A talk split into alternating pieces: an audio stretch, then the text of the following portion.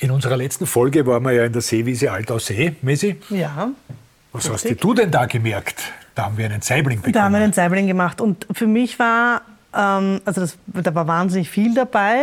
Also unter anderem die Mehl-Maisstärke-Mischung, ähm, in der der Fisch gewälzt wird. Übrigens ohne ihn abzuwischen. Da war genau, sozusagen die, die Klebrigkeit auf dem Fisch noch drauf. Und dann wurde er direkt so eingelegt und dann hat er eine wahnsinnig tolle knusprige Haut bekommen. Und das Zweite, was ich dann tatsächlich am Ende für mich persönlich gelernt habe, ist, einen Fisch zu filetieren. Das hat uns nämlich die Sabine äh, hat, hat, hat, hat uns ja gezeigt, wie man einen Fisch ordentlich filetiert. Und ich muss sagen, ich habe davor schon immer ein bisschen das nicht so gut beherrscht und deswegen nicht so gern einen ganzen Fisch bestellt. Und ich habe seit dieser Folge bereits zweimal einen ganzen Fisch gegessen. Und das ist dir super gelungen? Super gelungen. Ich habe den perfekt von der Grete runtergekriegt. Es war köstlich. Also ich war ganz, das habe ich der Sabine zu verdanken. Na bitte. Und, Und unserer Folge. Und ja, stimmt, du? natürlich. Genau, ja. Ich habe mir nur gemerkt, ich kann das aber nicht so genau erklären, weil ich bin kein Biochemiker. Ich habe nämlich gelernt, dass die Zitrone nicht nur für den Geschmack da ist, sondern wenn man die innen auf den Fisch träufelt, dann entsteht dadurch ein biochemischer Prozess, so sage ich das jetzt einfach einmal, und der Fisch schmeckt dadurch einfach besser. genau, genau. Am Ende dann, wenn der Fisch dann am Teller liegt, da beträufelt man ihn noch einmal mit Zitrone und dann ist es für den dann Geschmack. Dann ist es für den Geschmack. Genau, und weil ich das jetzt so schlecht erklärt habe, was da wirklich passiert, die Sabine hat es ja gewusst, man braucht ja nur die Folge anhören. Ja, oder und du, sie erklärt Oder du studierst halt doch noch Biochemie. Das kann durchaus sein. Vielleicht ist ja Biochemie vollkommen falsch. Es klingt auf alle Fälle uns. gut. Ja. Machen wir lieber eine neue Folge. Ja. ja.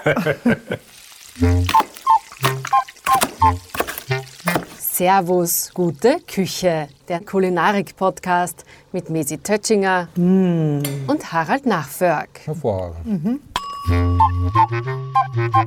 Guten Appetit, Harald. Hallo, liebe Leute. Herzlich willkommen zu Servus, gute Küche, dem Podcast für alle, die gerne kochen und gut essen. Wie ihr mittlerweile wisst, bin ich der, der gerne isst und die Mesi, meine liebe Kollegin, die, die auch gut kochen kann. Hallo Mesi. Servus Harald. Servus. Wir sitzen uns heute gegenüber an einem Küchentisch. Wir sind äh, in Saalfelden am Steinerner Meer und sind zu Gast bei der Margit Brauneder, weil die ein wunderbares Buch geschrieben hat, im Servus Verlag erschienen. Es heißt Auf Vorrat und beschäftigt sich mit Einlegen, Einkochen und Fermentieren. Hallo.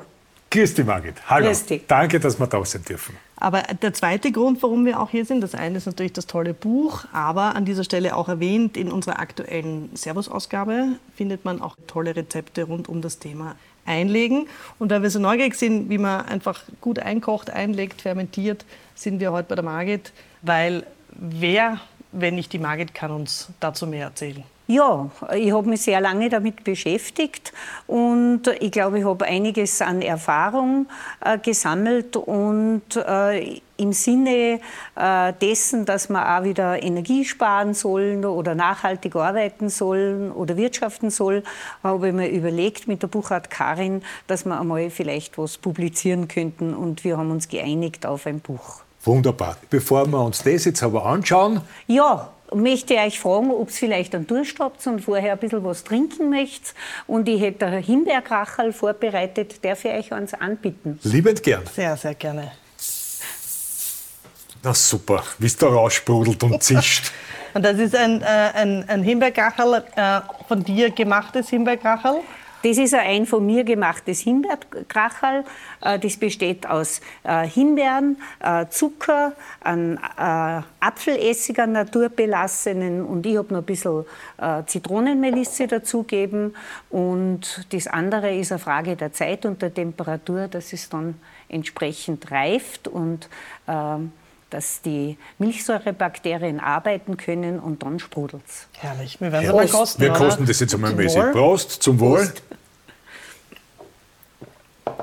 Na, köstlich. Es hat auch eine ganz schöne Farbe, muss man jetzt auch gleich beschreiben.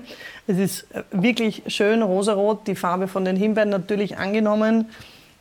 Es schmeckt wie ein Himbeerkachel. Total Aber nicht so süß, ja, sehr erfrischend. Ja. Man schmeckt die Zitronenmelisse. Also wunderbar, vielen Dank. Es ist auch interessant, oder dass es auch nicht so vom, vom, äh, vom Wareneinsatz gar nicht so aufwendig ist, weil für zwei Liter Krachel braucht man nur 150 Gramm Himbeeren und das ist nicht sehr viel. Na ja, na bitte. was muss ich da beachten? Was, muss, man, muss, man, da was beachten bei den Himbeeren? Be zum Be zu beachten wäre schon, äh, dass sie unbehandelt sind, am besten aus dem eigenen Garten oder dass man naturbelassene bekommt. Äh, wenn äh, überhaupt generell, wenn Obst- oder Gemüsesorten behandelt sind, äh, dann kommt es gerne zu Fehlgärungen. Mhm. Und da ist dann schade um die Arbeit. Du, Margit, an der Stelle würde ich gleich ganz neugierig gerne nachfragen. Du hast ja ähm, eine Geschichte, warum du das alles weißt. Ähm, du hast ja hier auf der HBWL-Schule in Saalfelden ja eine Vergangenheit. Möchtest du uns ja. ein bisschen davon erzählen? Ja, ich bin vom Beruf äh, Ernährungspädagogin. Ich habe die Ausbildung für Ernährungspädagogik und Ernährungswirtschaft in Innsbruck gemacht. Bin in jungen Jahren nach Saalfelden gekommen und die Schule war im Aufbau.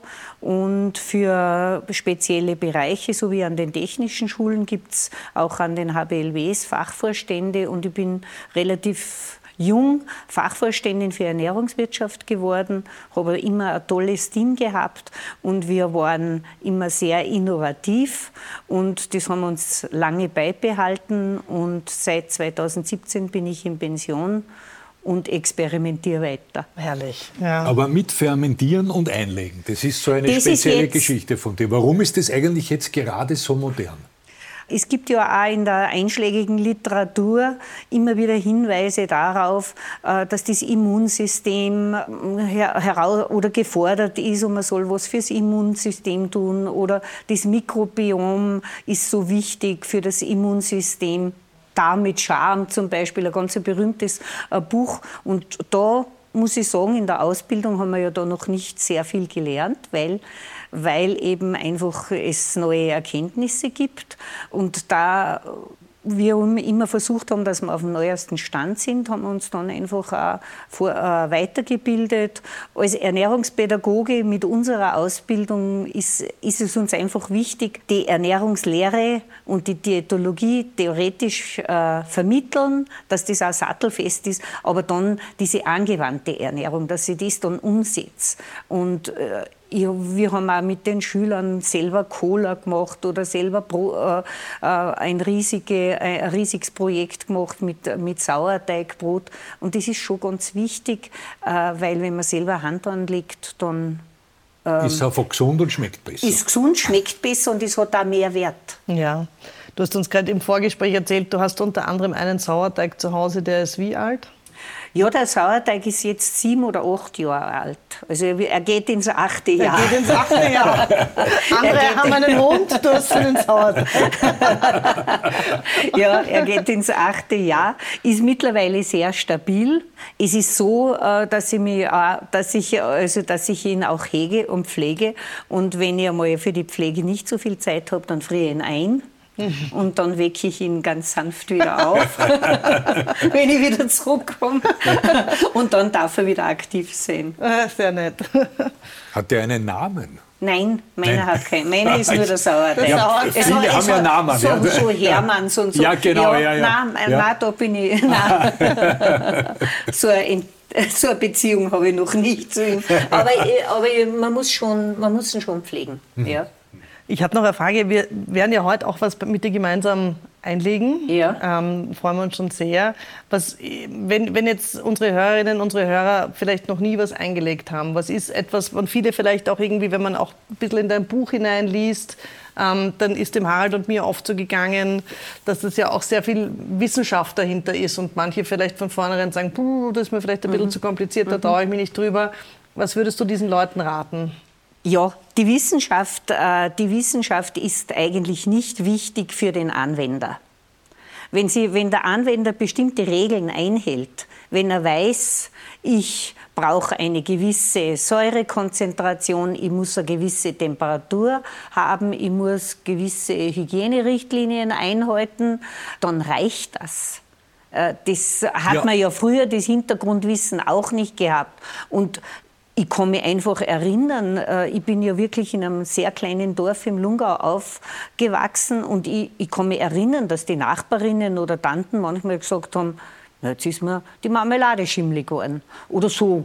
Oder heute, heute ist der Bruttag nicht so schön geworden. Und äh, das hängt halt von verschiedenen Faktoren ab. Aber und das hat man im Gefühl, weil zum Beispiel richtige Temperatur, wie misst man die? Mit einem Thermometer? Oder, nein, es oder geht einfach, man das? Nein, es geht einfach darum, äh, dass einfach was kochen muss, mhm. Äh, damit einfach gewisse Bakterien äh, abgetötet sind. Und der pH-Wert ist dann noch ausschlaggebend weil die Säure verhindert dann ein, ein Weitergären zum Beispiel. Aber, das, aber dafür gibt es Rezepturen. Nein, Nein, aber da, dafür gibt es Rezepturen. Mhm die sind da im Buch drinnen. Da steht halt dann 150 Milliliter Apfelessig zum Beispiel, entsprechend mit Wasser verdünnt. Man kann dann die Schärfe ein bisschen mildern, indem man Zucker dazu gibt. Die Österreicher lieben ja das Süßsaure. Damit habe ich dann äh, das schon erreicht und ich denke mir, das ist auch, äh, man soll das nicht so verkomplizieren. Wir, wir sind auch davon ausgegangen, dass wir gesagt haben, es gibt einfach sehr viele Single-Haushalte oder kleine Haushalte und dann kaufe ich einen Krautkopf, weil ich einmal irgendwas einen Krautsalat machen möchte und dann bleibt mir halber über. Und dann kann ich wirklich problemlos das Kraut fermentieren und ich habe ein perfektes äh, Sauerkraut oder Sauerkraut-Rohkost. Und das ist eine Sache von drei, vier Tagen und dann kann man schon essen? Das, er, das, erste kann ich dann schon essen. Ich meine, sie hat dann noch nicht diesen Sauerkrautgeschmack, aber man merkt es dann schon, dass sich die Zellulose aufschließt, dass sich der Geschmack verändert. Und das äh, wäre halt auch so in unserem Sinne. Oder wenn ein paar Tomaten überbleiben, ich kann Tomaten, Cocktailtomaten auch gut fermentieren. Mhm. Ja, es sind tolle Rezepte, tolle Rezepte drinnen, die ja. werden wir uns dann sicherlich noch näher anschauen. Wir werden ja das eine oder andere machen. Prinzipiell von süß bis sauer einlegen, fermentieren kann man alles, oder? Ja, äh, man kann äh, alles einlegen und fermentieren. Es ist die Frage, ob das Sinn macht. Und letztendlich geht es ja, wenn um Vorratshaltung geht es ja auch darum, dass ich die Vorräte irgendwann aufbrauche. Es bringt ja nichts, wenn ich den Keller voll mit irgendwelchen Glaseln stehen habe und das steht dann jahrelang. Das kennt man auch vielleicht von Omas, dass die Marmelade 1998, 1998 ist. Aber man ja. kann es essen, das ist ja das Faszinierende. Ja, man kann ja? sie essen. Ja. ja. Äh, die fermentierten Sachen halten sie auch, aber am besten sind sie ungefähr ein Jahr. Ja, und dann genau. säuert es halt dann äh, noch ein bisschen nach, aber äh, halten tun sie sich schon. Du schreibst ja auch in deinem Buch, eine Vorratskammer soll immer in Bewegung bleiben. Da, genau. Wenn was, ja. wenn was reinkommt, sollte davor auch wieder was raus und ja. nicht einfach ja. nur. Ja. ja. Und auch wenn man es im Regal einschlichtet, dass man wirklich die frisch gemachten Sachen hinten reingibt, mhm. reinschlichtet und die vorderen halt dann aufbraucht. Weil es ist jetzt zum Beispiel verlockend, jetzt hat man die frische Erdbeermarmelade aber die muss man halt dann hinten einräumen, weil sonst ist die Erdbeermarmelade schon wieder weg. Ja, ja, ja.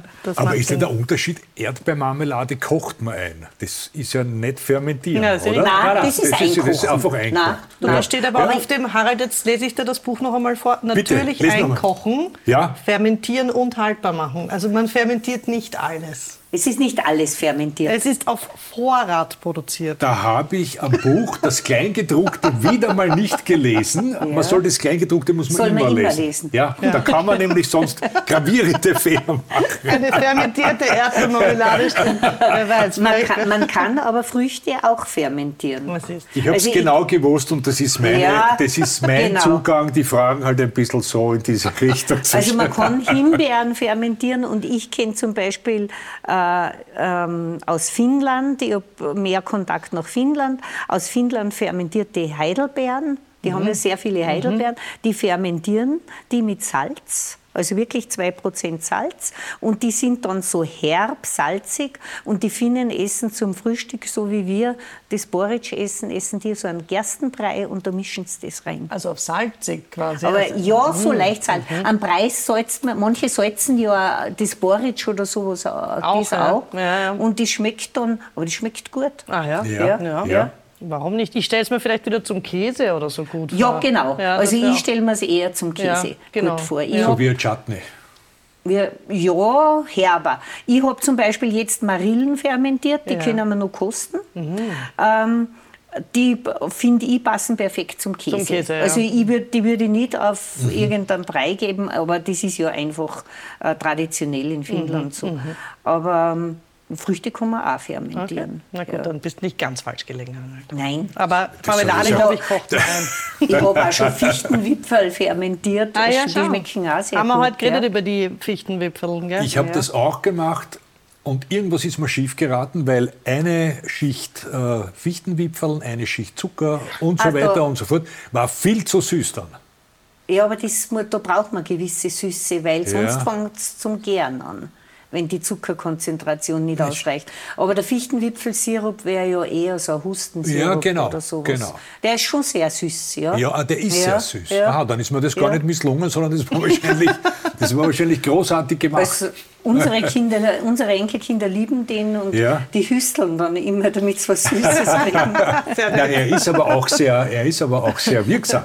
Das muss man schon sagen. Ja, ja. ja, ja. ja. Ich kenne das auch mit, mit Zirmzapfen aus dem Lungau. Mhm. Zirmzapfen in mhm. Scheiben mhm. schneiden und auch mit Zucker Schießen. einlegen. Da kenne ich eher den Zirbenschnaps. Ja, ja das ist richtig. ich bin schon so neugierig. Wollen wir anfangen, Margit? Ja, ja super, perfekt. Gehen wir jetzt mal, da sind wir jetzt gemütlich in der direkt davor liegenden Stube und jetzt gehen wir zu dir in die wunderbare Küche. Harald, kommst du bitte? Ja, ich kann nicht so schnell aufstehen.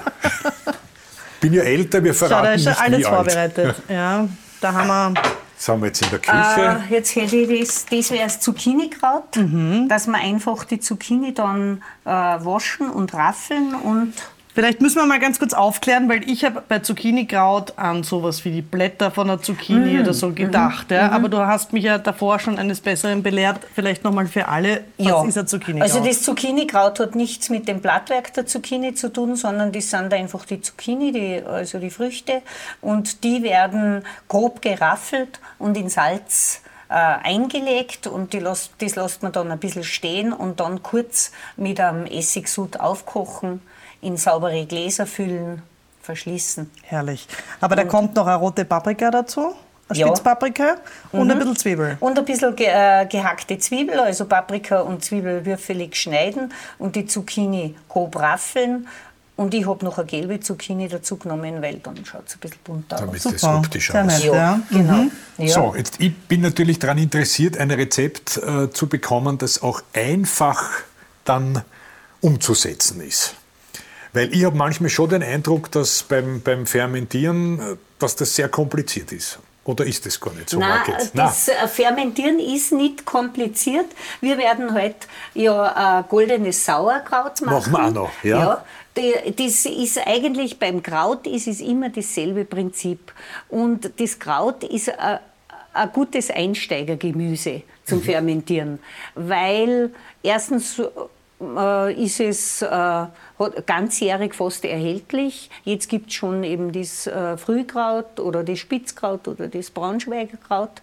Und ähm, man kann es eben einfach, wenn man sich selber das Kraut fermentiert, kann man den, den Säuregrad selber bestimmen und ich kann es nachher auch sehr gut als Salat verwenden. Mhm. Und ich habe jetzt zum Beispiel da, habe ich, ähm, römisches Sauerkraut gemacht. Das ist jetzt ähm, drei Tage im Fermentationsprozess mhm. sozusagen. Mhm. Und das, äh, da merkt man schon ein bisschen, dass man vielleicht, wo, wollt es kosten? Ja, da gern. merkt man dann schon ein bisschen, äh, dass das schon ein bisschen angefangen hat. Ja, ja, ja schön. Also ja. es Plopp.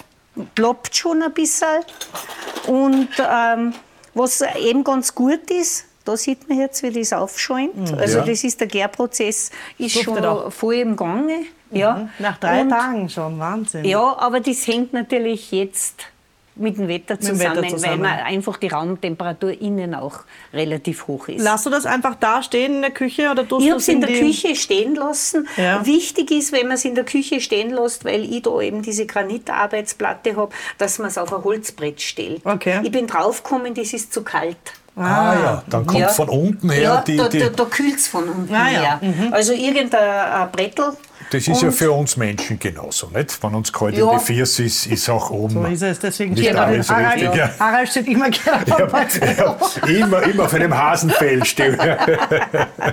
Und ähm, ganz gut ist, wenn man oben einfach mit so einem äh, Krautblattel abdeckt, weil es könnte sein, dass Gewürze so wie beim römischen Sauerkraut, da ist nur Kümmel drinnen, dass Gewürze aufschwimmen und da könnte es passieren, dass die dann schimmelig werden, wenn die nicht völlig unter der Salzlake ah, okay. sind. Man muss das jetzt noch mal kurz beschreiben. Es liegt direkt, wenn, wenn man das Glas aufmacht, liegt direkt ganz oben ein ganzes Krautblatt. Ja. Und das schützt quasi das klein gehackte Kraut drunter verhindert das sogenannte Aufschwimmen auch okay. der Gewürze. Mhm. Mhm. Ja. ja. Und dann gibt man das raus, dann können wir das einmal rausgeben. Jetzt muss Wichtig aber noch ist auch, dass man mit den Fingern nicht hineintappt ja. ja. und immer wieder ein sauberes Besteck verwendet, weil sonst kommt es auch wieder. Das kennt man von der Marmelade. Das kennen, mhm. kennen wir von der Marmelade. Also hab ich, ich habe es noch nicht gekostet. Aber ich würde jetzt sagen, jetzt soll jeder.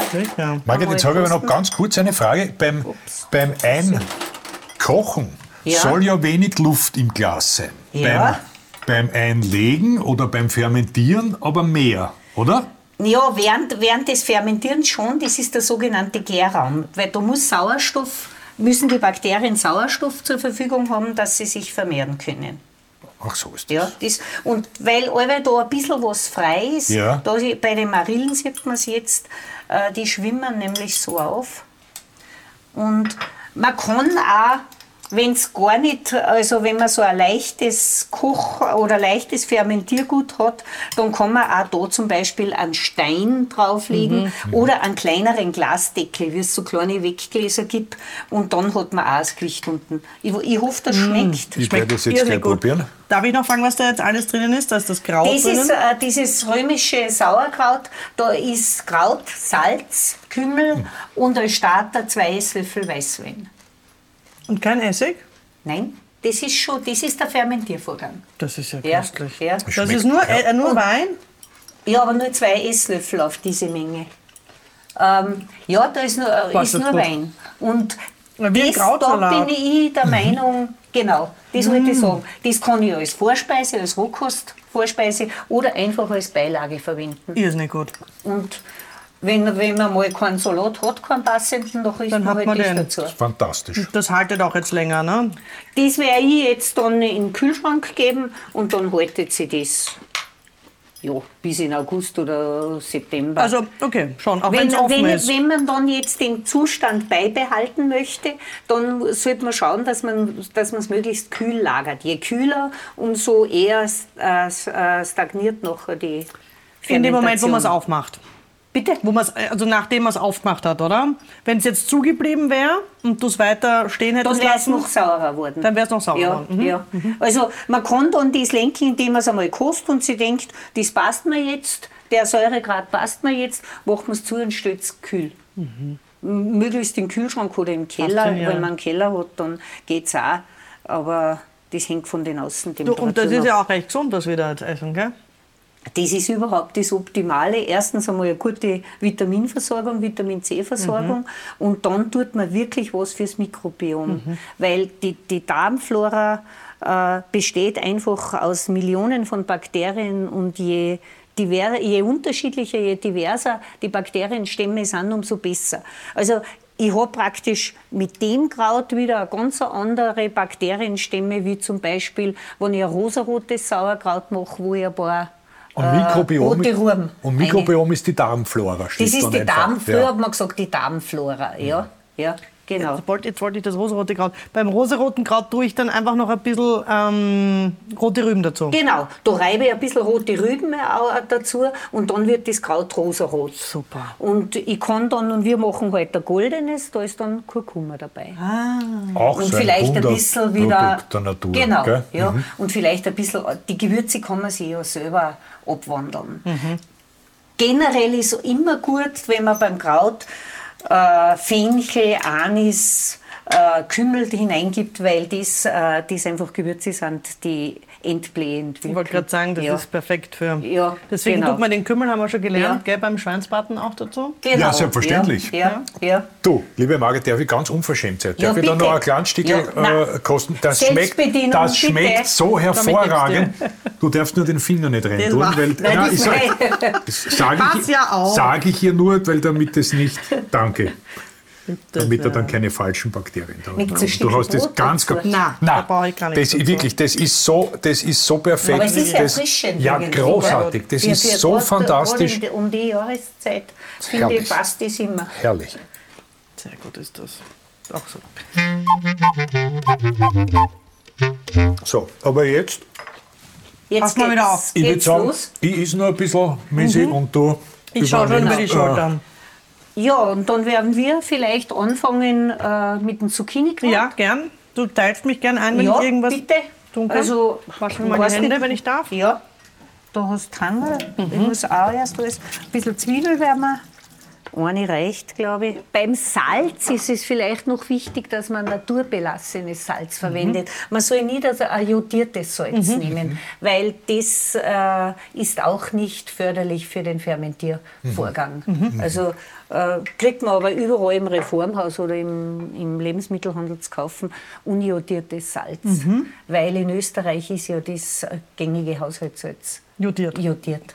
Deshalb ja, ganz ist mir vielleicht noch ganz wichtig. Darf ich da ein besseres Messer geben? Ui, also, ja, da gibt es jetzt ein ganz spezielles Messer. Es gibt ein scharfes Messer. Ja. Aber ich das liebe brauchen das. wir nämlich bei den Zwiebeln. Warum? Haben wir auch schon einmal in einem Podcast gelernt, Hanna? Ja, weil es soll, die Zwiebel soll nicht gequetscht werden. Weil, genau. weil sonst die Stoff, Inhaltsstoffe... Ähm, Und du mich wieder zum Weinen bringst. Genau. Ich bin ein Meister des Halbsatzes und das finde ich auch sehr gut, wenn ich sage, weil sonst die Inhaltsstoffe und dann rede ich nicht mehr weiter. Du sagst dann genau richtig und genau erzählst richtig. dann, wie es gehört. Finde ich gut. Deswegen sind wir auch ein gutes Team. Halt. Das finde ich auch. Ich nehme mal an, dass ich so. Ähm, ja, einfach würfeln. Ah, würfeln hätte ich ja, gerne. Okay. Ja, aber jetzt zu den Gläsern auch noch. Gell? Es sollen durchsichtige Gläser sein, damit man auch den äh, Fortgang der Fermentation sieht oder so. Nicht? Ja, ja. Ähm, also bei, bei, nehme ich schon durch, äh, durchsichtige Gläser. Meine, früher hat man ja, hat's ja so Tontöpfe gegeben, wo man ja. Sauerkraut gemacht hat, da habe ich natürlich nicht durchgesehen. Aber sonst, ich schaue schon weil ganz gern, wie es ausschaut. Mit ja. ob Blaserl aufsteigen oder nicht. Und dann muss man halt das ein bisschen beobachten. Also am besten sind eigentlich Weg- oder Rexglaseln mit einem Gummi drin, oder? Also ja. am liebsten mag ich einfach irgendwelche Glasel mit einem Schraubverschluss. Mhm. Und zwar kann man die wirklich Joghurtgläser, was man so hat, irgendwelche äh, Gläser wieder verwerten. Man kann sich mal einen, einen neuen Deckel dazu kaufen. Mhm. Und äh, weil die Deckel äh, sind irgendwann werden die einmal rostig, aber ich verwerte eigentlich alles, alles. was ich an Gläsern habe. Und äh, das äh, für, eben für Säfte oder so, oder beim, das ist halt praktisch, weil wenn man nachher so praktisch den äh, für, am Anfang gern lässt, dann gibt man den Gummiring over. Ah, so, damit, damit und es da nicht kommt zu nachher Luft ja, rein. Okay. Und mhm. dann, äh, wenn es fertig ist, nachher kann man den okay. Gummiring, dann ist es dicht. Weil es ist ja nachher die Geruchs. Äh, ist, ja, der Geruch ist ja schon sehr intensiv, intensiv. der entsteht. Ja. Du hast ja einen unglaublichen Vorratskeller auch, hört man zumindest. Da geht Na das ja. Gerücht, da dürfen wir dann vielleicht einmal kurz reinschauen. Ich weiß nicht, ob euch interessiert. Natürlich interessiert uns der. Das Gerücht geht, geht von den Berliner Enkelkindern aus, weil die sind ja sehr urban. Nein, ja. gar nicht, nein, gar nein. nicht so. Aber die lieben eben den Vorratskeller, weil halt da immer irgendwas unten ist. Das bitte ja. schön. Sehr gut. Ich habe jetzt ein kurzes Raspeln übernommen, Margit, aber ja. ich bin schon wieder, schau. Ja. Bitte, ich habe noch ein bisschen Warte, jetzt werden wir mal da die was Zeit genutzt. Schau, das sind lauter frische Kräuter. Was ist das, das Harald? Was sehen wir da? Frische Lorbeerblätter, Petersilie. Das ist Petersilie. Ja, ich habe mal ein bisschen was. Magikraut. Immer nachsagen. Richtig, ja. Ich sage irgendwas Falsches. Na, Petersilie hätte ich sofort erkannt. Ich glaube, es ist von der, von der Größe, passt dir das so? Ja, das passt gut. Wunderbar. Und dann heben wir und den Paprika noch. Jawohl. Und zuerst lassen wir die Zucchini noch ein bisschen ziehen. Mhm. Geben wir zwei Teelöffel Salz. Du die Paprika auch in so Ja, in so kleine Würfel. In kleine ja, genau. Würfel, jawohl. Da, da geht es primär auch um die Optik. Mhm. Man muss dazu sagen, dass die Rezepte in dem wunderbaren Buch auf Vorrat ähm, natürlich, dass da genau drinnen beschrieben steht, wie man es macht, wie lange ja. man es. Das steht alles genau drinnen. Man muss auch sagen, die Co-Autorin oder gemeinsame Autorin noch ist die Karin Buchert, auch eine Ernährungsexpertin. und ist unter anderem auch bei uns im Servus-Magazin zuständig für Naturarzneien und die mhm. Natur. Apotheke. Ich habe die Karin Buchert kennengelernt, weil sie zu mir in die Sprechstunde, geko in Sprechstunde gekommen ist, weil ich ihre Tochter im Unterricht hatte. Ah, so haben, ist das gelaufen. Das ist fast 20 Jahre her. Und wir haben uns dann in der Sprechstunde angefreundet, sehr wenig über die Tochter gesprochen, das hat gepasst. Und haben uns dann gefunden zu der Zeit. Und habt ihr nicht auch beide in, in Salzburg unterrichtet oder so? Nein, Nein? ich habe Gastrosophie studiert. Ja. Und die Karin war die äh, Lehrende. Ah, okay, und so Und dann habe ich eben die Masterthesis, also es war so, ich wollte eigentlich, ich habe immer geschwankt, ich wollte auch ganz gern Geschichte studieren, aber nicht Lehramt. Mhm. Und, und Geschichte hat mich schon immer interessiert und dann habe ich das eben gelesen, äh, dass es eben den Masterlehrgang gibt für gastrosophische Wissenschaften. Und dann habe ich mir gedacht, nein, das mache ich jetzt. Das ist ja berufsbegleitend. Man, da war ich eh schon 55. und, das ist kein und, Alter. Nein, das war kein Alter. Auf alle Fälle das dann, habe ich das dann gemacht und dann habe ich meine Masterthesis bei einem Historiker geschrieben, Essen, Trinken, Innergebirg und bei der Karin. Innergebirg ist ein spezieller Ort. Gell? Das Essen ist, und Trinken, das ist Innergebirg, das ist eben äh, Süden der Lungau, oder? Süden, ja, Lungau, Bongau, Pinzgau, also über den Boss-Luig, Schnorrboss. Rotstädter Dauern, das ist dann das Innergebirg. Und das hat sich halt doch irgendwie äh, angeboten. Erstens, weil ich eine Lungauerin bin und jetzt schon sehr lange in Pinzgau äh, lebe und weil mich das auch ein bisschen interessiert hat, diese Kargheit. Ja, mir ja. gefällt das auch ganz gut, wenn man so mit einfachen Mitteln ein gutes Essen zubereiten kann. Und, äh, und da habe ich mich eben damit ein bisschen mehr beschäftigt. Da gibt es auch eine lustige Geschichte, die man in deinem Buch nachliest, dass du gemeinsam mit der Karin einmal ein Experiment gemacht hast, gell, vor vielen ja. Jahren, wo ihr auf eine Na, Alm gegangen seid. Das ist noch nicht so lange Ah, das ist, Entschuldigung, das ist drei, nicht, vier Jahre. Ah, das ist noch nicht so lange ja. her. Und da habt ihr euch vorgenommen, eine Woche lang äh, oben zu bleiben mit ausschließlich zehn Lebensmitteln. Ja. Und den Rest findet ihr oder Sucht ihr, findet ihr oder bekommt ihr? Ja, genau. Und, ja.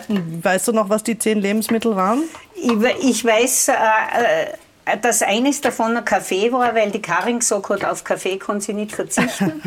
äh, und äh, dann haben wir halt Kartoffeln gehabt, Zwiebeln, dann haben wir die Gewürze dazu gezählt. Also Pfeffer haben wir leider vergessen oder haben wir keinen mitgenommen. Das haben wir dann bemerkt, dass uns der Pfeffer ziemlich gefehlt hat. Aber Salz und äh, dann haben wir äh, Germ haben wir noch gehabt, Brockenmehl, Weizenmehl, Hülsenfrüchte, Linsen. Und da haben wir uns dann so äh, ja, Essen zubereitet und wir haben dann festgestellt, äh, das war gerade um Jakobi und äh, bei uns im Lungau ist zu Jakobi Brauch, dass man die Leute auf den Almen, die Almleute besucht. Mhm.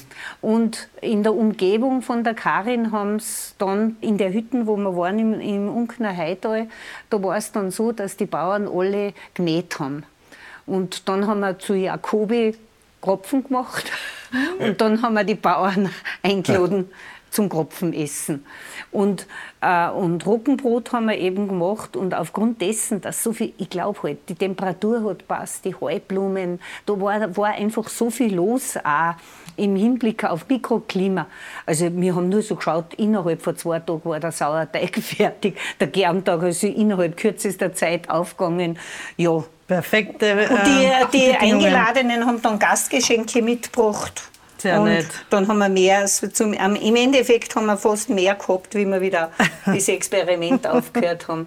Und Käse haben wir gekriegt, nein, es war das wäre nämlich meine Frage gewesen. Käse und Butter hätte mir vielleicht ein bisschen gefehlt. Aber das äh, Käse und Butter haben wir uns bei den Almen geholt. Na bitte, perfekt. Ja, ja. Das haben wir, haben wir uns geholt und ja. das hat eigentlich ganz gut äh, funktioniert. Und äh, wir haben fermentiert. Wir haben auch zum Beispiel Himbeerblätter ähm, fermentiert und dann so eine Art Grüntee gemacht. Und wir waren da eigentlich immer beschäftigt. Und, irgendwie, und Hydrolate haben wir hergestellt. Also wir waren in der von in der Früh bis abends beschäftigt, entweder Kräuter sammeln oder, oder nachbesprechen oder uns gegenseitig ähm, bestätigen oder beraten. Also das hat eigentlich ganz gut funktioniert. Ich kann bei der Gelegenheit auch darauf hinweisen, also nicht nur das Buch empfehlen, weil es wirklich toll ist und ich werde da einige Dinge sicherlich nachmachen, sondern man kann bei der Karin Buchert auch einen Kurs buchen zum Thema Fermentieren. Und äh, der findet am 23. September im Schloss Goldeck mhm. statt. Also wer Interesse hat, servus.com-akademie. So, jetzt, was haben wir, jetzt haben wir das, wir haben jetzt zwei Zucchini hast du jetzt ähm, geraspelt und eine gelbe für die ja. Farbe, gell? sehr schön. Und die sind jetzt in einer großen Schüssel. Und die hast du gesalzen jetzt, ne? Die habe ich jetzt gesalzen, ja. Mhm. Da habe ich ungefähr zwei bis drei Teelöffel Salz rein, dann ziehen sie ein bisschen Wasser mhm. und äh, jetzt lassen wir es ein bisschen stehen und machen inzwischen, bereiten wir inzwischen das goldene Sauerkraut Super. vielleicht vor. Ja. Und dann muss das auch wieder ein bisschen ziehen, das also, Kraut. Man kann und, schön parallel arbeiten. Ja. Du und Margit, ich glaube, in deinem Buch steht auch irgendwo drinnen, äh, weil ich da jetzt sehe, die Überreste ein bisschen Strünke und so Dinge, die weggeschnitten wurden, auch die kann man natürlich verwerten. Die kann man auch wieder verwerten. Also ganz den, den Stängel natürlich nicht, nicht aber ja, so ja. die Stücke, die ich habe, ja. äh, das landet dann in einer Gemüsecremesuppe zum Beispiel. Ja. Dann kommt alles auf den Tisch, was vom Feld sozusagen so. hereinkommt. Jetzt kommt das goldene Sauerkraut. Mhm. Das heißt, wir haben einen großen Krautkopf, ähm, in dem Fall eben ein Jungkraut. Ja, ein Braunschweiger Kraut ist Braunschweiger das. Kraut ist das. Ähm, das ist recht zart und äh, weil eben gestern äh, fürs römische Sauerkraut habe ich Spitzkraut genommen und wenn das Kraut so zart ist, dann ist es sofort einmal äh, nach der Fermentation oder wenn die eingesetzt hat, kann man sofort gut essen. Das richtige feste Weißkraut, das dauert dann länger mhm. im Herbst. Mhm. Das hat einfach, da sind die Blattrippen viel gröber und äh, das ist dann gröber. Wir werden das Kraut einfach äh, feinnudelig schneiden. Mhm. Äh, wir können es auch mit einer Maschine machen. Und dann äh, geben wir wieder ungefähr zwei Teelöffel Salz und kneten das äh, dazu und kneten das Kraut durch, lassen es ein bisschen stehen. Beim Kraut sieht man sofort, äh, sofort, dass sich da Wasser mhm. absetzt. Sollte sich irgendwann einmal beim Fermentieren zu wenig Wasser absetzen, äh, dann kann man sich mit einer Salzlacke behelfen. Da macht man zweiprozentige Salzlacke, einen Esslöffel Salz auf einen Liter äh, kochendes Wasser einrühren, auskühlen lassen ist wichtig, weil sonst verliert das Fermentiergut gleich einmal die, die Farbe. Und dann, wenn man zu wenig Salzlacke hat, dann kann man da ein bisschen bisschen was nachleeren. Mhm. Das mhm. Äh, geht. Und wir machen eben das goldene Sauerkraut.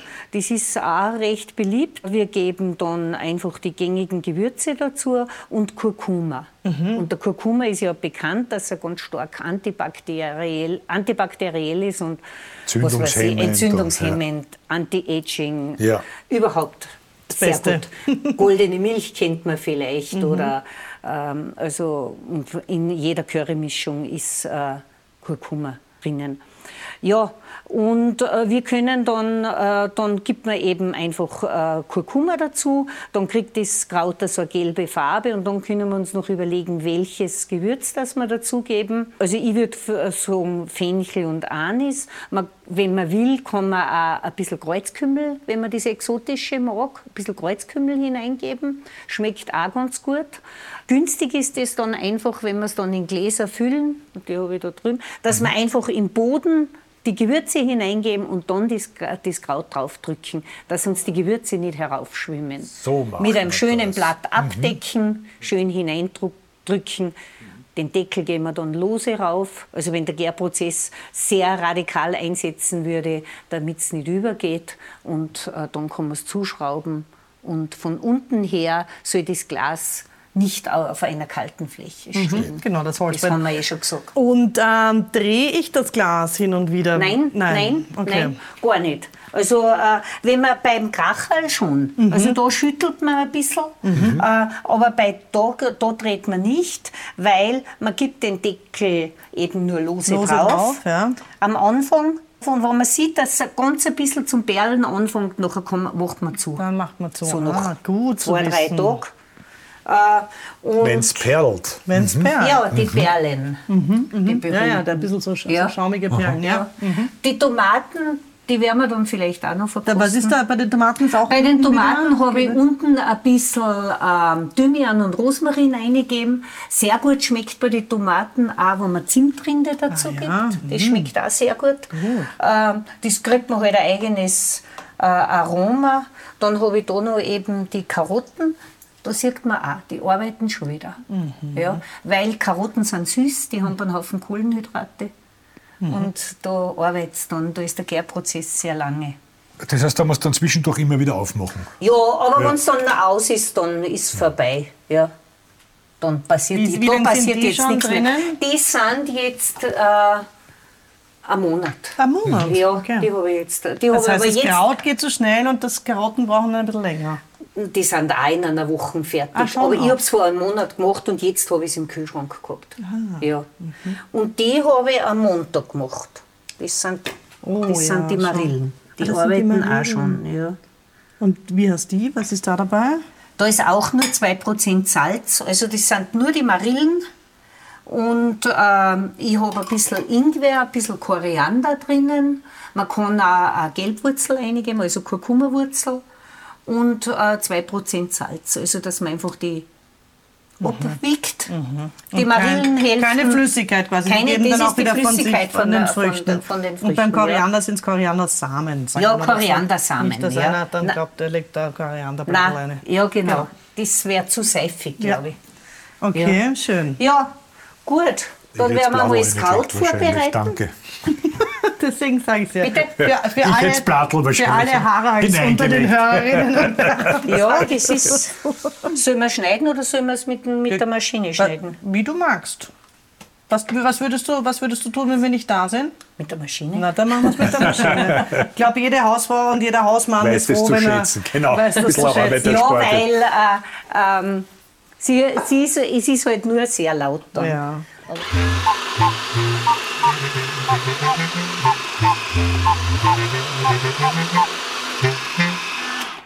Und dann werden wir das wieder einsalzen und wieder rasten lassen. Wie lange muss man das dann ruhen lassen? In etwa? Ja, eine halbe Stunde oder so, weil das geht so schnell. Das okay. ist da kann man inzwischen was anderes machen. Vielleicht noch äh, eine Zusatzinformation. Man soll nicht zu viele Sachen gleichzeitig fermentieren, mhm. weil sonst kriegt man vielleicht so eine Kreuzkontamination hinein. Ah. Also, ähm, Was ist das? Was ist eine Kreuzkontamination? Naja, das ist, dass sie einfach die Bakterien untereinander sozusagen einen Wettlauf starten. Der Stärkere siegt, Sieg. aber nicht immer im selben Glas.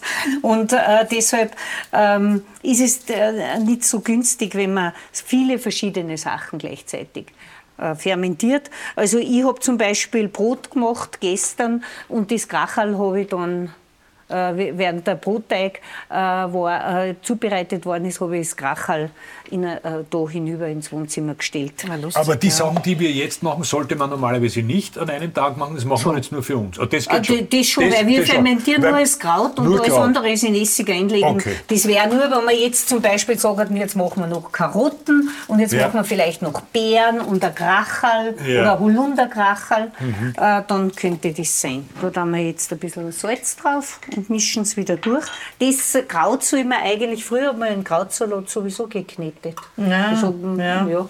Schau Oder Sauerkraut da gestampft und geknetet. Ich denke mal, auch, es gibt jetzt auch so Literatur, wo drinnen steht, man soll eigene Gärgläser kaufen und man soll irgendwie äh, sich auch so äh, Beschwereredikte heißt das, dass man sich das so, sowas kauft. Und das ist nicht notwendig. Mhm. Ich kann, das ist ja auch nachhaltig, dass ich Glasl äh, ein paar Mal verwende. Also das finde ich viel gescheiter. Ja. Und und ich muss auch nicht, wenn ich im eigenen Haushalt für die eigene Familie was mache, nachher muss ich nicht Einweghandschuhe ja, anziehen. Das stimmt voll. Ich meine, es gibt Hygieneverordnungen ja. im Betrieb, die muss ich einhalten, das ist ganz klar. Aber sicher nicht, äh, wenn ich für die eigene Familie ja. produziere, weil die kennt man dann eh, diese Stämme, Bakterienstämme kennt, kennt, genau. erkennt man dann. Und da gibt es ja eh diese Untersuchungen, dass Kinder oft wirklich mit dem konfrontiert werden müssen ja. mit, mit mehr. Das Immunsystem. Äh, das Immunsystem stärken. Und das, bei uns hat zum Beispiel der, äh, der eine Enkel, der war knappe zwei Jahre, hat der die Karottenstangerl wie Soletti gegessen. Hat er gern gegessen? Ja. Ah, nicht. Und äh, Der hat sicher ein gutes Mikrobiom. Stimmt. Danke. So. So, das Kraut, du hast circa vier Teelöffel. Naja, das ist jetzt ein bisschen mehr wie ein halber, ein halber Kilo gewesen. So drei bis vier drei Teelöffel. Bis vier Teelöffel ja. Salz. Mhm. Das hängt auch immer wieder von der Größe der Löffel ab. Ja. Aber so ungefähr. So ungefähr. Ich würde sagen, wir machen jetzt die, die Sandwichgurken. Ja, Sandwichgurken. Und da, hab, da steht im Rezept drinnen Schlangengurken oder es gibt auch manchmal so äh, größere, so. größere Snackgurken, also so Minigurken. Minigurken, ja. Und äh, da muss man halt schon auch schauen, dass man Bioqualität nimmt, weil, äh, weil man sie ja mit der Schale verwendet. Mhm, mhm. Und wir werden jetzt ähm, also einen Sud herstellen äh, mit, mit Essig und verschiedenen Gewürzen. Und die, äh, die Gurkenscheiben, die wir ungefähr 3 mm dick schneiden und die ringelig geschnittene Zwiebel dazugeben und das ganz kurz dünsten und dann sofort heiß in die Gläser füllen. Jetzt habe ich eine Frage. Wann entscheidet man, ob man ein Gemüse quasi nur mit Salz äh, und ein bisschen Gewürze in ein Glas tut oder wann nehme ich ein Gemüse und nehme einen Essigsud? Wenn ich einen Essigsud äh, nehme, dann habe ich eigentlich so den Geschmack von einem bekannten Salat, so wie Essiggurkel oder Perlzwiebeln oder äh, Mixed Pickles. Dann mache ich das mit Essigsud. Äh, mit, äh, wenn ich fermentiere, dann habe ich einfach diese Milchsäure, die da entsteht. Das ist eine andere Geschmacksrichtung. Ähm, es gibt zum Beispiel Produkte durch die, durch die Milchsäure und durch den Abbau, die sogar so einen Umami-Geschmack entwickeln, so wie zum Beispiel eben die Karotten, mhm. äh, wo, wo wirklich der Geschmack sehr intensiv wird. Und ähm, und dann, halt, dann geht es auch um die Haltbarkeit. Wenn Sie vielleicht auch äh, die in Essig eingelegten Sachen die Farbe verlieren, aber halten tun sie sie ewig. ewig. Mhm. Du, weil du zuerst gesagt hast, Umami-Geschmack. Was ist Umami genau? Ne, Umami ist diese, diese Geschmacksnote, die wir auch aus der asiatischen Küche äh, kennen, so wie dieser Sojasoßengeschmack. Ah, dieser Sojageschmack, Und das ist, ja, ja. Äh, das ist eine eigene Geschmacksrichtung. So wie bittersüß, salzig? Wie bittersüß, salzig äh, gibt es jetzt auch sozusagen den, den, äh, diese Umami-Geschmacksrichtung.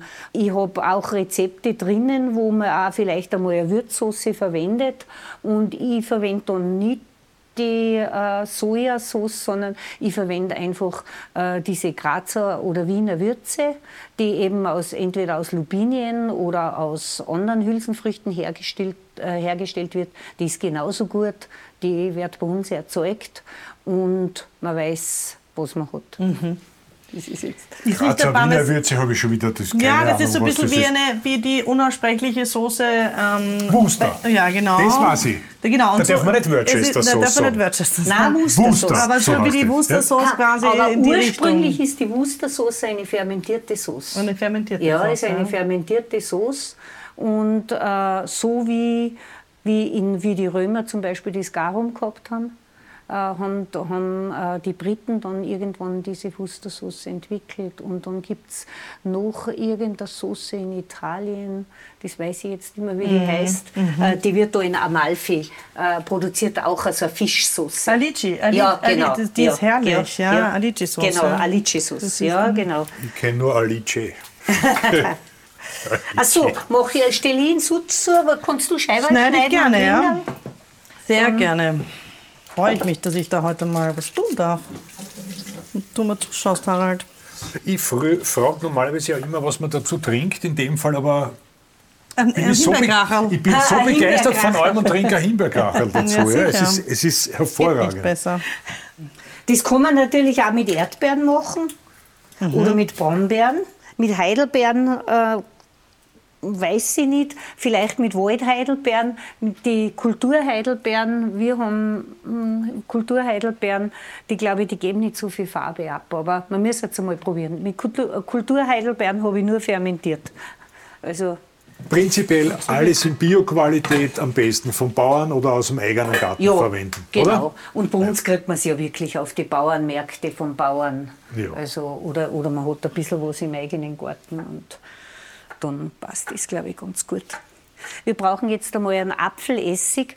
Äh, beim Apfelessig ist wichtig, dass er naturbelassen ist. Mein Mann äh, produziert selber einen Apfelessig, also ähm, presst Most und wir machen aus einem Teil vom Most immer einen Essig. Ich habe den mit Bärlauch angesetzt. Mhm. Jetzt hat er ein bisschen eben dieses Knoblauch. Ja. Aroma, aber ich glaube, das passt dann ganz Was gut. Was wir da mal alle? Ah, oh, herrlich. Großartig. Oh ja. Nachher könnte man mm. das vielleicht nehmen. Oder sonst. Äh, interessant ist schon beim naturbelassenen Essig, dass der da soll man sich auch dann nicht irritieren lassen, wenn der dann unten immer noch die, e, wieder die Essigmutter, bildet. Gell? Ja. Das sieht man dann wieder. Ah, ja, da. Und äh, das ist einfach. Das machst du auch alles selber, den Essig? Nein, den, äh, das macht mein Mann. Das macht der Mann, äh, ja. Da bin ich nicht Spezialist, das macht der schon ewig. Ähm, Was für eine da, tolle Ergänzung ihr zwei seid. Ja. ja. Aber echt, eine eigene Essigmutter da mit Essigschalen. Aber, Aber siehst du, ich lasse mich doch sowas natürlich schon irritieren. Ja, ja, genau, weil ja. da denkt man sich dann gleich einmal, äh, und dann ist ja die Konsistenz von der Essigmutter ist ja äh, nicht sehr appetitlich, das ist ja so schleimig. So genau. qualig. Ja, ja, ja. genau, qualig. Qualig ist ein guter Ausdruck. Das macht aber gar nichts, oder? Nein, das, Nein, das macht gar nichts, aber eigentlich ja immer wieder. ab und den nächsten Most setzt man dann wieder mit der mhm. Essigmutter an. Genau. Und es gibt auch viele Leute, die dann fragen, hast du eine Essigmutter? Weil ich möchte mir selber einen Essig So machen. wie, wie Sauerteig eigentlich, oder? Wie ja. beim Sauerteig, ja. ja. Beim Sauerteig ist es genauso. Ja, also apropos Essig, ähm, die Karin, deine, deine Freundin und Buchpartnerin, Co-Autorin, hat ja gemeinsam mit unserem Gesundheitsexperten Hans Gasperl eine tolle und wirklich äh, sehr informative Folge zum Thema Essig auch bei uns schon aufgenommen. Die ist zu finden unter servus.com, Schrägstrich Podcast oder natürlich auch in all unseren Podcast-Stores, wo wir aufzufinden sind. So viel zum Thema Essig. So, also was, du musst jetzt ein bisschen nochmal da schauen, was die Margit jetzt gerade macht. Nicht mir beim Zwiebelschneiden zuschauen. Äh, stell mir jetzt Sie hat gerade gelesen. Ja, ja. ja äh, ich bin da, das macht ja nichts. Ich muss da auch nachschauen. Ja, ich mache jetzt diesen Essigsud. Äh, da braucht man verschiedene Gewürze, eben äh, einen guten Essig, ein bisschen Wasser dazu und dann geben wir hinein Korianderkörner, Senfkörner, Gewürznelken und zwei Lorbeerblätter. Da nehmen wir gleich frische, weil ich habe im Garten einen frischen ja, die stecken Lorbeer. Da in der Vase drinnen. Ja, und vielleicht eine kleinere, weil da sind sie noch oft noch recht intensiv und, äh, und ein bisschen Currypulver. Und wichtig ist eben diese Zimtstange, weil Zimt gibt da wieder ein ganz eigenes, eigenes Aroma. Tut man, vielleicht, tut man zum Beispiel auch ganz gern bei den fermentierten Tomaten dazu. Mhm. Es gibt da so einen äh, Tomatenessig, weil man zuerst vom Essigbuch von der Karin geredet hat, da ist auch Zimt drinnen, Zimt und Tomaten. Und das hat da wirklich ein ganz tolles Aroma.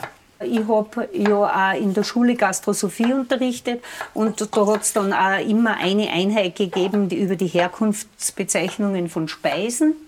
Und unter anderem äh, gibt es eben diese Bezeichnung, kannst du ein bisschen dicker schneiden? Ja, ja Entschuldigung. Ähm, ja. Äh, die, äh, woher eben das, äh, die Bezeichnung Sandwich kommt. Das ist auch eine wahre Geschichte. Der Earl of Sandwich hat dem Kartenspiel gefrönt, wo angeblich exzessiv und hat sich nicht einmal Zeit genommen, etwas zu essen. Und sein besorgter Butler hat ihm dann zwischen zwei Brotscheiben irgendwie Hühnerbrüstchen mit Gurkenscheiben serviert mhm. und daher der Name Sandwich.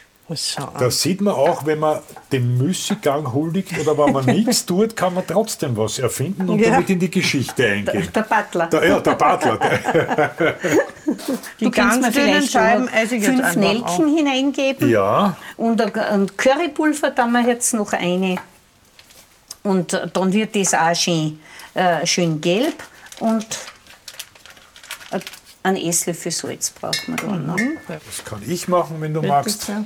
Esslöffel Salz gestrichen, gehäuft. Ah, das ist ein Teelöffel, müssen es zwei Teelöffel nachher nehmen. Entschuldigung, aber. Nein, macht nichts. Ich habe geglaubt, ich habe so, hab so große Hände, dass das äh, wie ein Teelöffel ausschaut, aber ein ah. Esslöffel ist. Ja, nehmen wir halt zwei Teelöffel. Ihr habt schon recht. Das passt ich, ich schon. Mir das, ja. Es war klar, dass die Mesi mich auslacht. naja. Das habe ich erwartet. Das ist ja liebevolles Aufmachen. Und jetzt kochen wir den Sud einmal auf, weil durch das Aufkochen verliert auch dann der Essig ein bisschen diese Schärfe. Mhm. Und dann schmoren wir das ein bisschen durch. Ah, da müssen wir auf die Temperatur achten, haben wir gehört, gell? Ja, jetzt kocht es einmal auf und dann tun wir es rein. Äh, und dann lassen wir es halt einmal aufwallen. Und es ist nämlich eher wenig Flüssigkeit, aber die Gurken lassen auch so viel Flüssigkeit. Man soll sich nicht irritieren lassen vom Rezept, äh, dass wenig Flüssigkeit angegeben mhm. ist, weil die Gurken Überhaupt die Schlangengurken äh, lassen da sehr viel. Ein bisschen hat es geschnitten, die Mäßig, Aber das ja? macht nichts. Jetzt habe ich das macht nichts, weil dann lassen wir es halt nicht so lange drinnen. Das ist dann das tolle Messer. Dann ja, haben wir ja. vielleicht, nehmen wir da noch ein bisschen weniger. Ist ja Gurkel. Vielleicht noch kurz was zu den Gläsern. Das sind jetzt neue Gläser. Also die sind sauber, die brauchen nur heiß abspülen. Mhm. Wenn man sich nicht ganz sicher ist, dass die Gläser sauber sind, oder wenn man es einfach schon länger im Keller stehen hat und sie vielleicht auch staubig sein können, dann mache ich immer so, dass es bei 130 Grad ins Backrohr gibt, die Gläser. Mhm. Dann sind sie steril. Und die Deckel, da koche ich mir einfach mit dem Wasserkocher Wasser auf und äh, gibt es über die De und schütte es über die Decke drüber okay. und lasse es ein bisschen ziehen. Ja. Mhm. Also das ist der die einfachste Methode. Ah, der riecht aber auch schon wieder gut. Und ich stelle das dann immer, wenn es dann verschraubt ist, auf den Deckel. Mhm. Und zwar ähm, es gibt da verschiedene Meinungen, äh, aber ich mache das auch bei der Marmelade so, weil ich der Meinung bin, es bildet sich dann ein Vakuum mhm. und wenn ich es dann umdrehe, dann habe ich da nicht mehr Luft drinnen. Okay. Ja. Und äh, ich mache das bei der Marmelade genauso. Und es gibt auch die Möglichkeit, dass man da vielleicht einen Schnaps drauf gibt und das dann anzündet und zuschraubt, gerade bei der Marmelade. Aber für mich ist das die die beste Methode und mir ist auch noch nie was Wollte sagen, irgendwie das passiert. Ein bisschen Erfahrung du meinst, das Vakuum hast du unten drinnen? Nein, da. Ja, ich nämlich schon. So? Ja. Gell? ja. Und dann äh, dreht man es um ja. und dann bildet sich da das Vakuum. Das hört man, weil wenn man dann den Deckel aufmacht, ja. dann hört man das auch, dass es so schnackelt. Mhm. Aber ja. ich habe zum Beispiel Riebisselmarmelade einmal gemacht und habe dann unten das Vakuum. Ja, aber man es also zu lange stehen lässt. Das war der Fehler. Aha. Also das, kann, das ist mir auch schon passiert. Also nicht über Nacht stehen lassen und denken, am nächsten Tag drehe ich es um, weil dann hast du alles Vakuum ja, genau. und du bringst das nicht mehr Ja, genau. Ja, genau. Ist mir auch schon passiert. Also.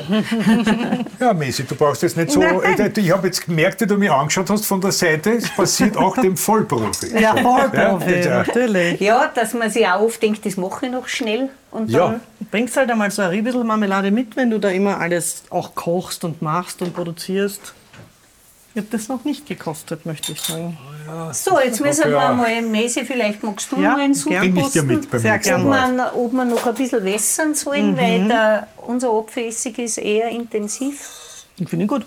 Ja, mhm. dann Geben wir jetzt Herrlich. die Gurken noch rein. Also kurz aufgekocht, dann ja, Gurken dann wär, äh, Man sieht das dann eh bei den Gurkenscheiben, dann werden sie so glosig. Mhm. Und dann haben sie eigentlich den perfekten Garpunkt. Mhm. Man kann sich drüber trauen. Ja, auf ja. alle Fälle. Man muss das wirklich machen. Fälle. Ja. Und ich glaube, man soll ja auch so Marktangebote aus, ausnutzen. Mhm. Es gibt dann Zeiten, wo die Salatgurken wirklich günstigst, günstigst sind. Mhm. Und äh, dann, dann soll man das ausnutzen. Und es ist auch immer so nett, ähm, wenn, man, wenn man so viel hat, weil du ja heute auch schon erzählt hast, der Vorratskammer gehört bewegt, das Neue ja, hinten genau. Es ja. ist ja total nett, jeder freut sich, wenn man das jemandem mitbringt als Gastgeschenk, oder? Also ich mache die Erfahrung, äh, dass sich die Leute einfach über so Geschenke freuen. Ich ja. meine, ich bringe auch zum Beispiel gerne Brot mit. Mm, ja, super. Weil jeder. jeder. freut sich über Brot. Ja, natürlich. Ja. Ja. Und, und vielleicht machst du mal einen Aufstrich dazu oder, oder, oder auch in der Adventzeit. Wir haben da ein Rezept drinnen, ein sehr gutes Rezept habe, haben wir drinnen mit einer, einer Mandarinenmarmelade mhm. oder einer Weihnachtsmarmelade. Und das sind auch nette Mitbringsel. Und irgendwann gibt es einmal die Biomandarinen ganz billig und dann macht man einen Vorrat und zu Weihnachten kriegt ja jeder Mandarinenmarmelade. Extrem nett, ja. Finde ich super. Die Margit macht jetzt den Sud für das Zucchini-Kraut. Richtig? Ich mache jetzt den Sud fürs Zucchini-Kraut. Das ist Zucker, Apfelessig und Wasser. Und sonst ist da nichts. Und begonnen hast ja, du jetzt mit ein bisschen. Du nicht zu viel wegschütten. Ah, nicht zu viel, okay? Nur so ein bisschen. Ich brauche nur 300 Milliliter Wasser. Nachher kochen wir das einmal auf. Und dann sind wir eigentlich mit dem, und dann könnte man jetzt eigentlich schon die Sandwichgurken abfüllen. Gut, das heißt, der Sud ist parallel gerade gemacht. Da ist ein Wasser drinnen, ein Zucker und ein Essig. Ja, genau. Mhm. Und dann könnte man die Gurken da einfüllen. Wer will? Ja. Ich hätte da so ein, mhm. einen Füllstutzen. Mhm. Wie weit sind wir denn da unten? Ein bisschen noch Flüssigkeit? Zuerst vielleicht oder? einmal das Gemüse und dann kann wir die Flüssigkeit aufteilen. Man kann schon dicht einfüllen. Also die Sandwichgurken, das hat jetzt genau gedauert eine Viertelstunde. Wahnsinn, gell? gell? Ja, und ist Länger. so schnell gemacht ja. und ist wirklich... Ja. Schaut köstlich aus, wird super toll schmecken. Was vielleicht auch interessant ist bei diesen eingelegten, bekannten Sachen, sie brauchen trotzdem ein bisschen Reifezeit. Mhm. Ein paar Wochen ja. lagern oder eine Woche ist schon ganz gut. Mhm. Das duftet. Also Minimum eine Woche. Sozusagen. Minimum, ja. Je, je, nachdem, wie lange man es schafft. Ja. genau. Nach Gustav Hunger. ja, genau. Jetzt sind wir eh schon ganz schön fleißig. Wahnsinn, das ist super. Und wenn wir es dann gut aufteilt haben, dann verschrauben wir es und stellen es auf den Deckel.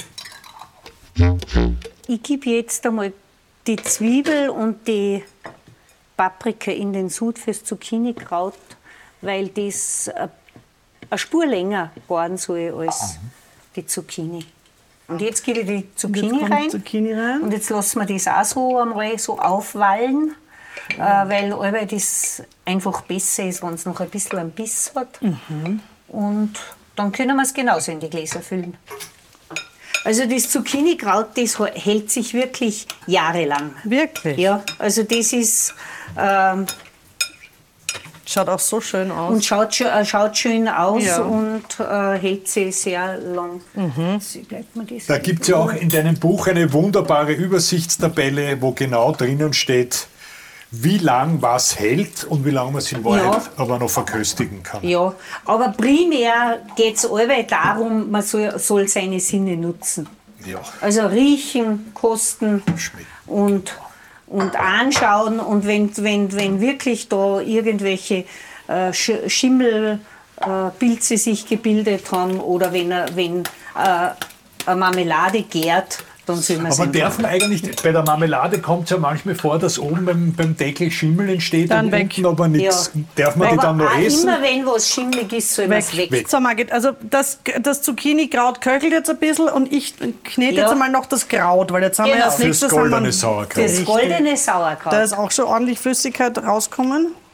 Und beim goldenen Sauerkraut mischen wir dann aber das machen wir dann mit dem Löffel, äh, den Kurkuma dazu. Also auf dem, auf dem Boden vom Glas geben wir wieder die Gewürze. Okay. Und je nachdem, was wir wollen, also Kümmel würde ich beim Kraut immer dazugeben, aber wir könnten auch einen Kreuzkümmel mhm. dazugeben ja, äh, als Variante. Ein bisschen an, ja, beim Kraut kann man einen, einen normalen Kümmel, einen Fenchel kann man dazugeben. Und ich habe beim, beim äh, goldenen Sauerkraut ein bisschen an Anis dabei. Mhm.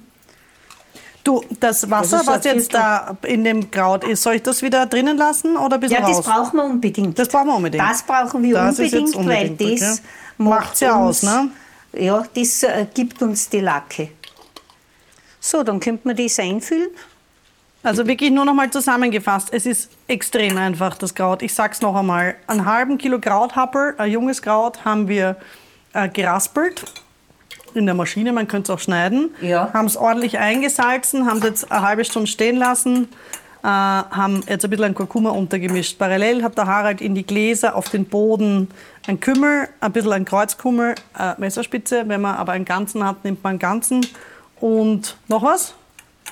Nein. Ein bisschen Anis. Ein bisschen Anis noch dazu getan. Mhm. Und jetzt fülle ich auch schon das mittlerweile gelb-goldene Kraut in die Gläser auf die Gewürze. Und das war es. Und das müssen wir jetzt ganz fest hineindrücken. Ganz, ganz fest. Ich habe da noch so einen Stessel, der, mit dem geht es auch ganz gut. Aber da sieht man jetzt schon, wie sich ja, die Flüssigkeit richtig, absetzt. Richtig.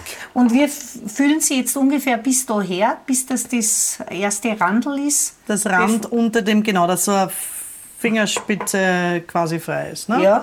Und da geben wir dann ein Krautblatt drauf. Mhm. Haben wir uns ja eins überlassen. Mhm. Sehr gut machst du das, Harald. Vielen Dank. Ich möchte aber auch anmerken, dass du das ganz hervorragend Ich glaube, das war's, oder? Von der ja, Füllmenge. das war's. Und da schneiden wir uns jetzt äh, ein Krautblatt zu, zurecht. Ja, genau. Das wir da hineindrücken. Das soll ich auch dann nicht heraufstehen. Also beim Rand. Also richtig rund, so rund wie es Glas ja, ist. So, so kurz wie es geht. Ja. Und dann müssen wir bitte den Rand mit einer Küchenrolle abwischen, dass es schön sauber ist, damit sie da nicht irgendwie Bakterien an. Das ist genau. erledigt. Und das war, ist dann das goldene Sauerkraut. Das tun wir nur locker drauf. Und in etwa drei Tage dann fest verschließen und dann kommt es in die Vorratskammer. Genau, ja. Und dann kann man es in die Vorratskammer geben und wenn man dann wirklich äh, äh den, den Fermentierprozess komplett äh, reduzieren will, dann gibt man es halt in den Kühlschrank. Aber wenn man halbwegs kühlen Vorratsraum hat, dann passt das gut. Ja, und man muss einfach nochmal wiederholen, es ist nicht schwer. Nein, es ist nicht Liebe schwer. Liebe Leute, probiert es, tut es. Es ist die beste Zeit. Es gibt so herrliches Gemüse und Obst momentan. So wie die Margit sagt, Marktangebote scannen. Ja, genau. Mit offenen genau. Augen auf ja. den Markt gehen und schauen, was da ist. Und es, es hat auch was ähm, Entspannendes, Total. Entschleunigendes, wenn man so Vorräte produziert. zubereitet. Ja. ja, es ist schön. Da, da, bin ich dann meistens allein und da mache ich meine Sachen. Also ich mag das auch gern. Und wir könnten jetzt dann eigentlich das Zucchini-Kraut abfüllen.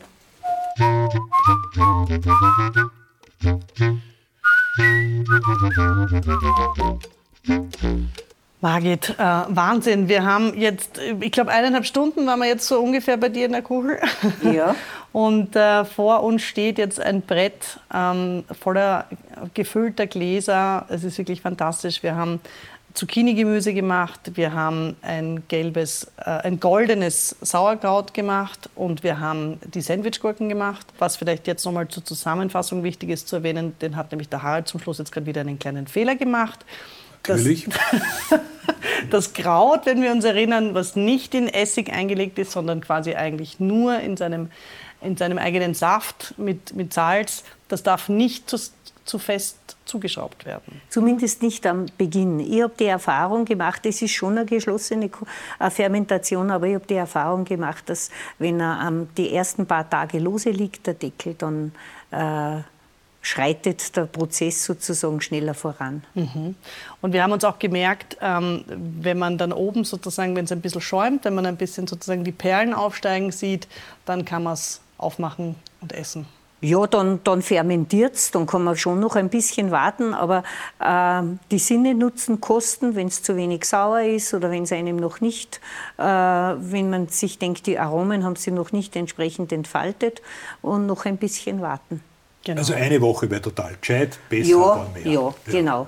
Natürlich, wenn man so richtig ein richtiges Sauerkraut haben will, dann warten wir vielleicht noch länger. Das ist großartig und das sind jetzt drei von, wie gesagt, vielen tollen Rezepten aus äh, eurem Buch auf Vorrat. Aber Harald, ich glaube, du möchtest dazu auch noch was sagen. Ja, wir haben auch noch ganz tolle Rezepte in der aktuellen Ausgabe von Servus, in der August-Ausgabe zum Thema Einlegen.